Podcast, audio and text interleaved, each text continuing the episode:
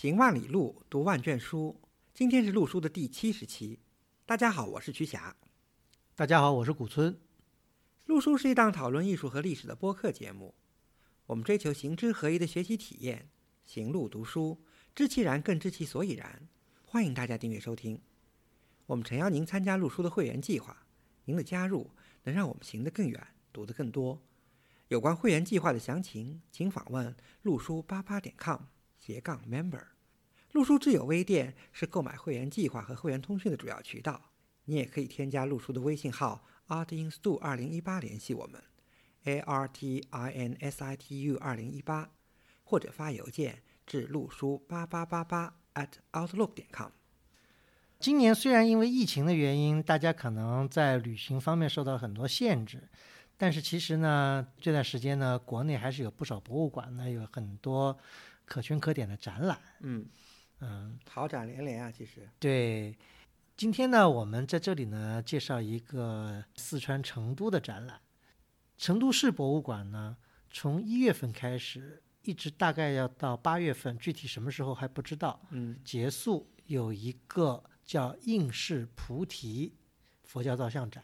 对，因为这个展。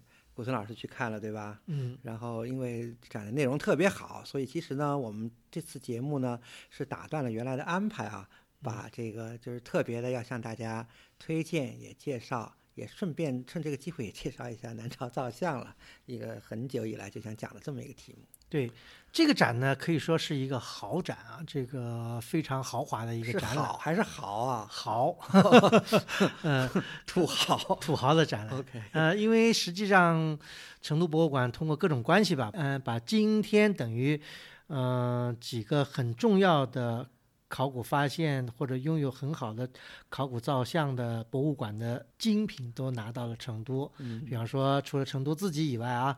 还有这个青州，大家很有名，都知道对吧？还有比方说北吴庄的造像，这个去年在北京曾经展出过，就是邺城造像嘛，对对吧？还有呢，就是这个西安碑林博物馆的一大批北周时期，对，还有太原的呀，还有山西的，对，还有太原，还有山西，基本上把国内第一流的造像都拿去放在一起，所以非常堂皇的一个展。对。这之前我能想到一个能够和这个展媲美的，我相信就是故宫的那次这个呃并蒂莲华展，对，那个是加了印度的一些东西，对对对，非常豪华。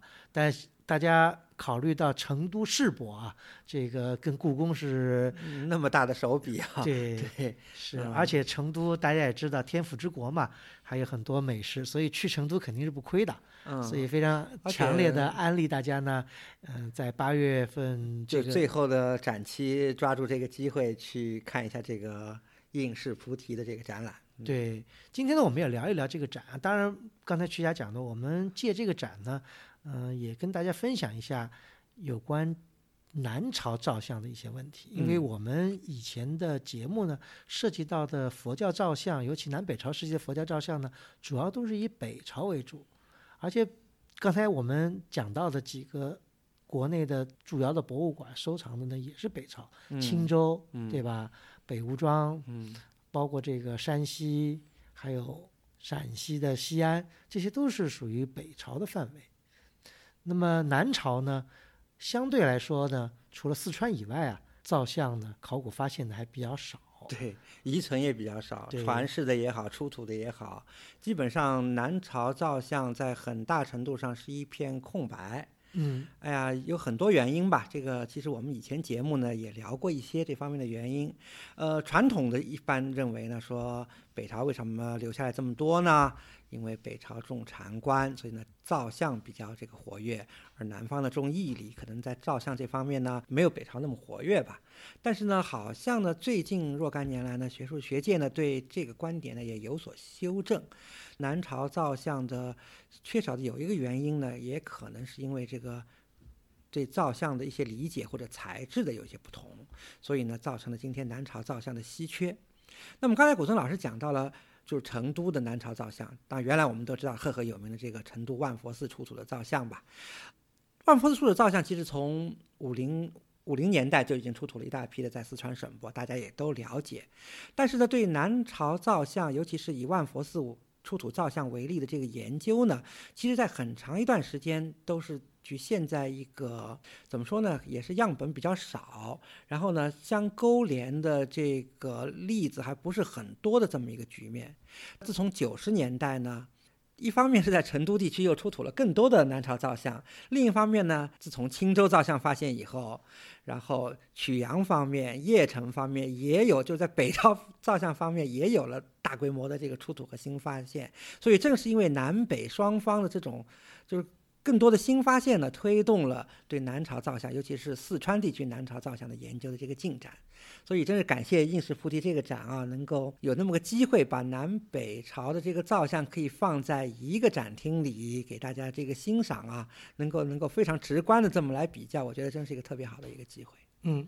那么我们在具体深入到造像以前呢，我觉得我们有必要先把一些基础的一些背景知识呢给大家介绍一下。有必要，对对。刚才瞿霞讲到了一个万佛寺，对吧？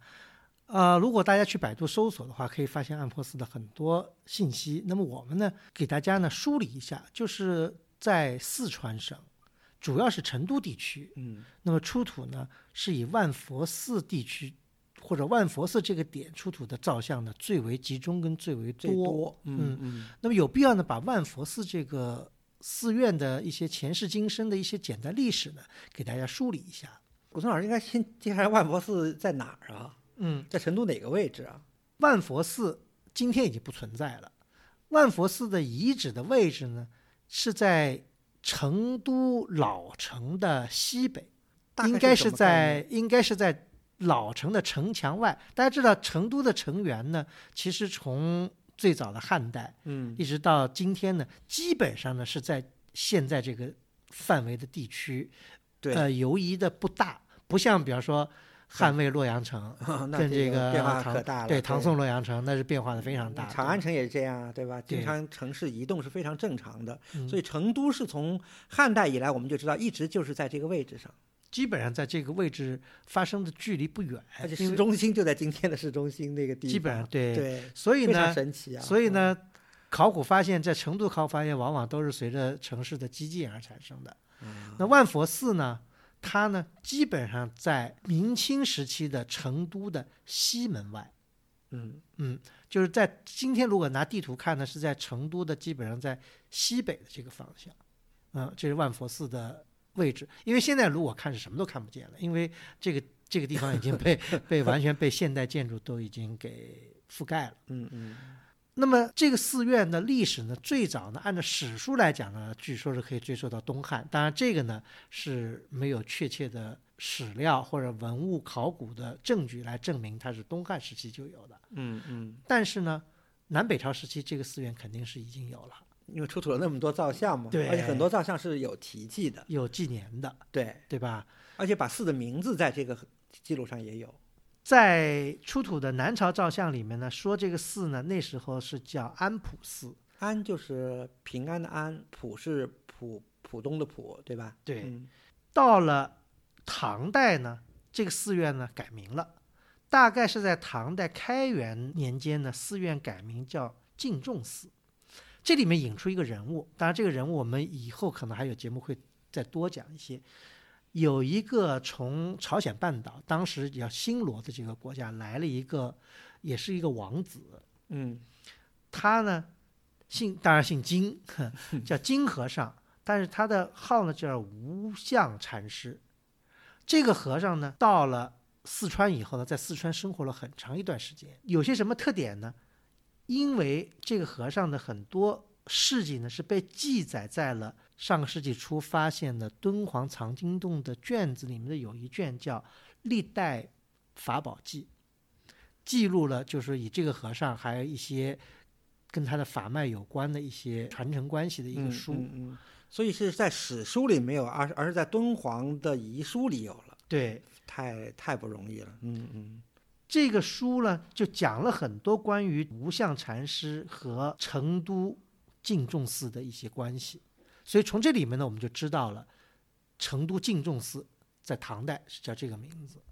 那么我们讲这个无相和尚啊，我们可以再多讲一点，就是今天我们如果去成都游玩的话，嗯，大家肯定会去逛一个地方，就是有点像上海新天地的一样一个地方，像太古里太古里。对，这个嗯太古里实际上依托的就是成都的历史上曾经非常有名的一座寺院，就是大慈寺。大慈寺，嗯对，啊，当然大慈寺有很多传说，如果大家去百度，有的还说这个大慈寺曾经是玄奘受戒的地方。那这个呢，呃，学界可能不一定是认可的，认认可的。嗯